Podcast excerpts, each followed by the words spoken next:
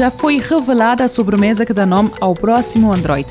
A Google acaba de lançar a versão para developers da aplicação do Android 13, a sua próxima atualização destinada aos telemóveis com o sistema operativo.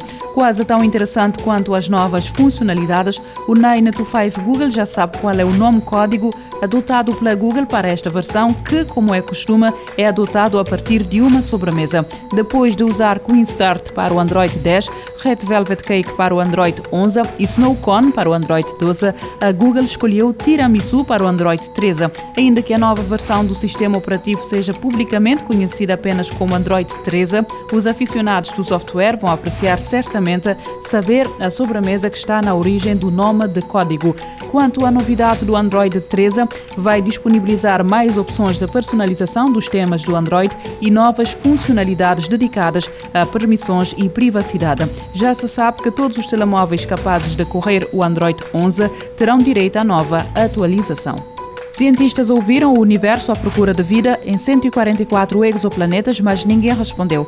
A investigação juntou três cientistas à procura de sinais de vida extraterrestre em comunicações de rádio. Não foi identificado nenhum registro suspeito, mas se isso se deve ao facto de a busca ter sido feita na frequência errada, podem ser exploradas novas opções em breve. Procurar sinais de vida extraterrestre não é novidade e nem é um método único para o fazer. O grupo de cientistas que dá moto a esta notícia já organizou quatro caçadas a sinais da vida extraterrestre no espaço. Na investigação, agora documentada num paper que será publicado no jornal Publication of the Astronomical Society of Australia, a equipa composta por três cientistas australianos explica que usou um dos radiotelescópios mais sensíveis do mundo a operar a partir do deserto australiano. O telescópio que detecta e mede a radiação eletromagnética de radiofrequências combina 4.096 antenas sobre 256 mosaicos, garante uma ampla cobertura para ondas de rádio de baixa frequência. A observação decorreu no coração da Via Láctea no final de 2020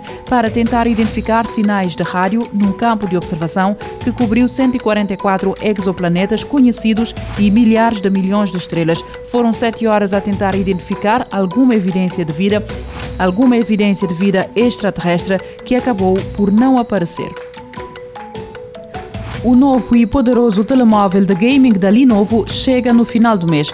O Legion Y19 será certamente um destaque para os aficionados do gaming na área mobile, conta o GSM Arena que a empresa confirmou que o Legion Y19 será lançado oficialmente a 28 de fevereiro e, a julgar pelos rumores, eh, pode esperar grandes novidades deste sucessor do Legion 2 Pro. As informações disponíveis indicam que o Legion Y19 contará com um ecrã AMOLED de 6.92 polegadas, um processador Snapdragon 8 Gen 1 e bateria de 5600 mAh com carregamento rápido de 68 watts. O novo telemóvel da Nokia tem a bateria como grande trunfo. A taxa de atualização de 90 Hz do ecrã também será um bom argumento. O dispositivo apresenta uma bateria de 5050 mAh, uma grande capacidade que vem acompanhada por uma velocidade de carregamento de 18 watts. Outra boa notícia é o facto de apresentar um ecrã LCD de 6.5 polegadas, ter 90 Hz de taxa de atualização. Por outro lado, este ecrã tem apenas resolução HD+.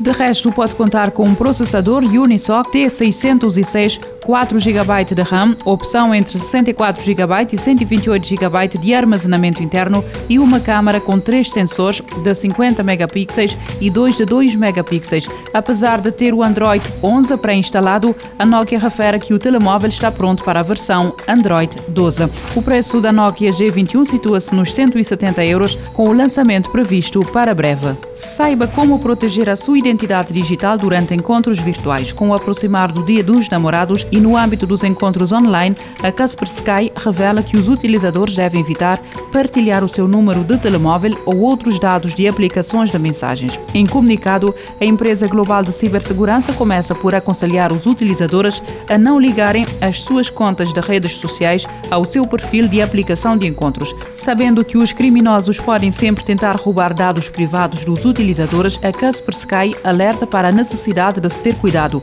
caso a ligação lhe pedir para instalar uma aplicação no seu telemóvel ou para visitar um determinado website ou começar a fazer perguntas sobre, por exemplo, o seu professor favorito ou o seu primeiro animal de estimação. Os utilizadores devem ainda estar atentos à presença de bots que o podem atrair para fornecer o seu dinheiro ou dados. Assim sendo, se tiver uma sensação engraçada sobre uma conversa e se as respostas da outra pessoa não corresponderem às perguntas, é seguro assumir que está a interagir com um bot. Por fim, a empresa de cibersegurança aconselha aqueles que aderem a encontros virtuais a alterarem as suas definições dentro da aplicação, de modo a que apenas revelem o seu perfil às pessoas com quem criaram uma ligação. Assim, são reduzidas as possibilidades da informação do seu perfil chegar às mãos erradas.